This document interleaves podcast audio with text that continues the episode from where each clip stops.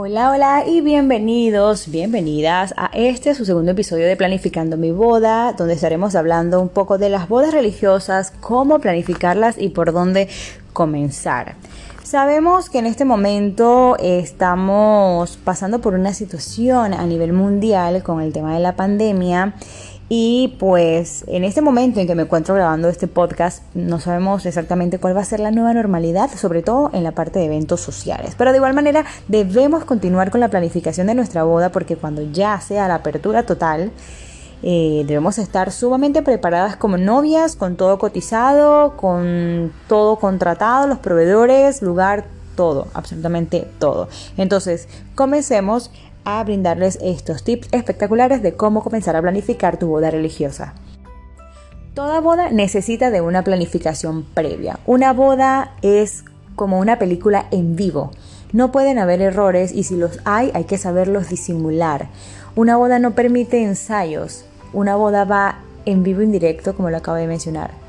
En las bodas no podemos decir, vamos a repetir la entrada de la novia porque al fotógrafo no le quedó bien el cuadro que ven. No, nada que ver.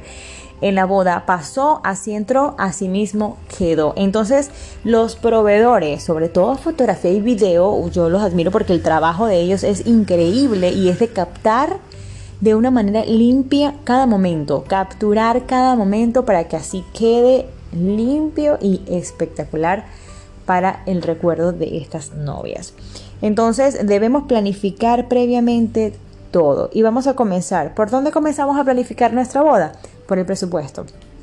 ¿Ok? Todo, todo va a girar en torno al presupuesto. Cada vez que tú vas a visitar un proveedor, ya tienes que saber qué presupuesto tú tienes para poder cotizar con X proveedor. Al tener el presupuesto definido, ya podemos comenzar a pensar en el tipo de boda que queremos. En cuanto a decoración, quiero una decoración clásica eh, con muchas flores o quiero una decoración vintage, eh, quiero una decoración minimalista, ¿ok? Todo esto girará en base al presupuesto que tenemos, igualmente la cantidad de invitados y según la nueva normalidad lo que nos permitan los hoteles es la cantidad de invitados que vamos a ingresar a nuestra recepción de boda. Luego eh, tenemos también por eh, como primordial elegir la iglesia donde nos vamos a casar, la iglesia, sinagoga, eh, el lugar donde queremos hacer nuestra celebración también es muy importante porque van de la mano. ¿Ok? Entonces de esta manera vamos comenzando la planificación de nuestra boda religiosa. Seguidamente Vamos con la búsqueda de proveedores. Ok, ya tenemos el lugar definido, la iglesia lista, tenemos el presupuesto, nuestra cantidad de invitados, el tipo de decoración que quiero y comenzamos con los proveedores a buscar cada rubro. En esta, en esta parte, yo como wedding planner tengo dos listas. Tengo una lista de proveedores base, que son los proveedores esenciales que asisten a una boda y los proveedores extra o proveedores adicionales a estos proveedores esenciales que deben estar en nuestra boda. Entre los esenciales ya sabemos que está fotografía, está video, para aquellos que quieren el video. A mí me encanta en lo particular, en lo particular y siempre lo recomiendo a las novias. Eh, el vestido de la novia, el ponqueo, dulce de bodas, el maquillaje, peinado, eh, accesorios, vestuario del novio, tarjetas, un sinfín de elementos que entran allí en esta lista de proveedores. Perfecto. Luego de allí, ah, obviamente la decoración, pero igual ya, ya la había mencionado anteriormente. Em, luego de esto eh, definimos también dentro de los proveedores el entretenimiento musical, la música de la ceremonia y entre los proveedores extra yo mencionaría por ejemplo un photobooth que no es un proveedor esencial, pero es un extra que yo puedo tener en mi boda. Puedo tener un bar de cócteles temáticos, puedo tener, ahora hay tantas atracciones, puedo tener personajes en mi boda para el momento de la hora loca eh, o recibiendo a mis invitados si la boda es temática. Hay un sinfín de atracciones, batucadas, sanqueros, garotas. Eh, wow, o sea, es, es larga la lista de proveedores adicionales que podemos tener, incluso de elementos adicionales que podemos tener, que sería como un servicio adicional. Eh, al definir el entretenimiento musical, em, bueno, muchas novias, hago un paréntesis acá porque muchas novias me preguntan, Mari, ¿tú crees que es necesario o se puede tener una orquesta con una boda de 30 personas? Mi respuesta es, todo se puede tener en esta vida si tu presupuesto lo permite. Y sobre todo en las bodas. Entonces, si tú tienes 30 personas, pero lo tuyo es la interacción, eh, con tus invitados directo, con una persona animando en tarima y cantando a la vez, hazlo, no, no, te pares en artículos porque tú lo puedes tener en tu boda, si eso es lo que deseas. Ahora bien, si lo de ustedes es un DJ, no hay problema, puedes también tener esa opción. Pero esto lo hago el paréntesis porque hay muchas novias que me han preguntado este tema.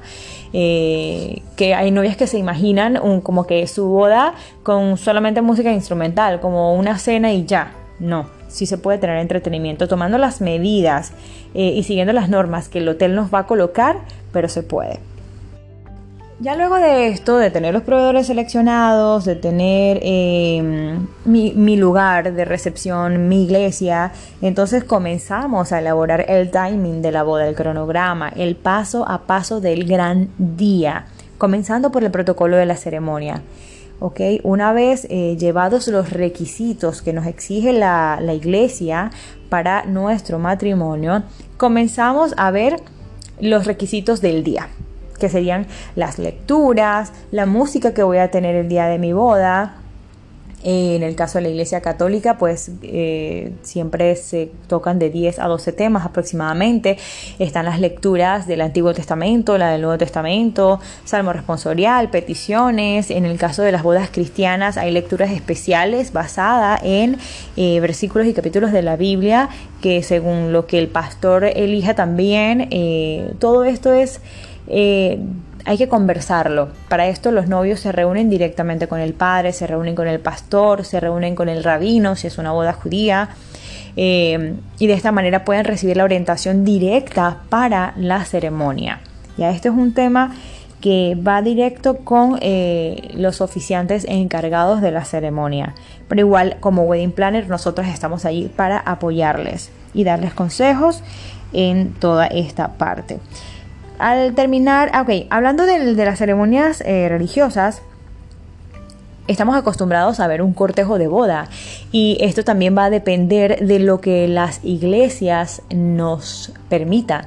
Si las iglesias nos dicen, mira, máximo esta cantidad de personas y en el cortejo esta cantidad de personas, entonces tenemos que basarnos en esto y obviamente acatar lo que nos están solicitando. Pero si tú puedes tener un cortejo de boda, tú puedes tener tu madrina, tu padrino, eh, puedes tener una dama de honor, eh, puedes tener de repente um, dos parejas de damas y caballeros.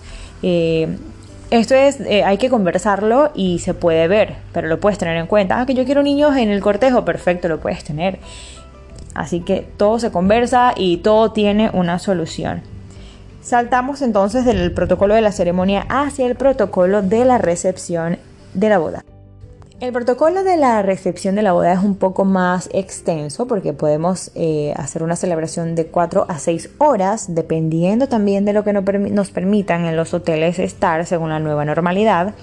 Eh, pero todo igualmente lleva su paso a paso, lleva su hora tras hora desde la entrada de los novios, programar la música que va en la entrada de los novios, el cómo recibimos a nuestros invitados, si van a tener un cóctel previo, si van a, cenar inmediatamente entren al salón, si van a esperar a los novios para que cenen con ellos, eh, la música que van a tener los novios, eh, si va a haber palabras eh, de los padres, de familiares antes del brindis. Todo esto debe estar muy bien apuntado en el cronograma porque es un paso a paso y se debe tener en la memoria de las personas encargadas de tu boda. ¿ok?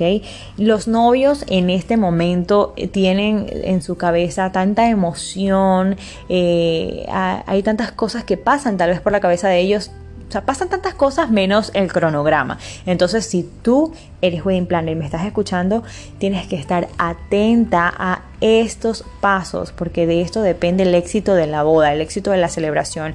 Y si tú como novia o como novio me estás escuchando, ya tú sabes que no es necesario que tú te sepas el, cronograma de memoria, aunque hay novias que se lo aprenden de memoria porque son súper... Eh, organizadas en esta parte o súper mm, estrictas, pero eh, para eso tenemos el apoyo de nuestro equipo.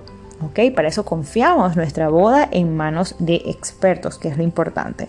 Entonces, eh, con la parte de la cena, es importante destacar que ya el buffet eh, nos vamos a tener que olvidar un rato del buffet y vamos a tener cena servida. Ya esto lo conversamos previamente con el hotel en el momento de la degustación, de qué manera va a ser el servido de eh, los platos en la mesa, eh, qué cantidad de saloneros vamos a tener, qué tanto va a demorar o, qué tan rápido. Todo esto se conversa previamente para que eh, tengamos eso en conocimiento y en cronograma apuntado de que de esta hora a esta hora va a ser la cena. Todos estos pasos son muy importantes tenerlos apuntados al momento de ir planificando la boda y de esta manera saber que nuestra boda será exitosa. Recuerden que pueden seguirnos en nuestro Instagram arroba plannersgroup donde encontrarás tips adicionales a la planificación de tu boda. Nos escuchamos en el próximo episodio. Bye bye. Si quedaste con alguna duda de este episodio, quieres saber más, obtener más información, puedes escribirnos a arroba plannersgroup en nuestro Instagram o Facebook y con mucho gusto estaremos para atenderte. ¿Quién te habló? Marisabel Serna de Planners Group.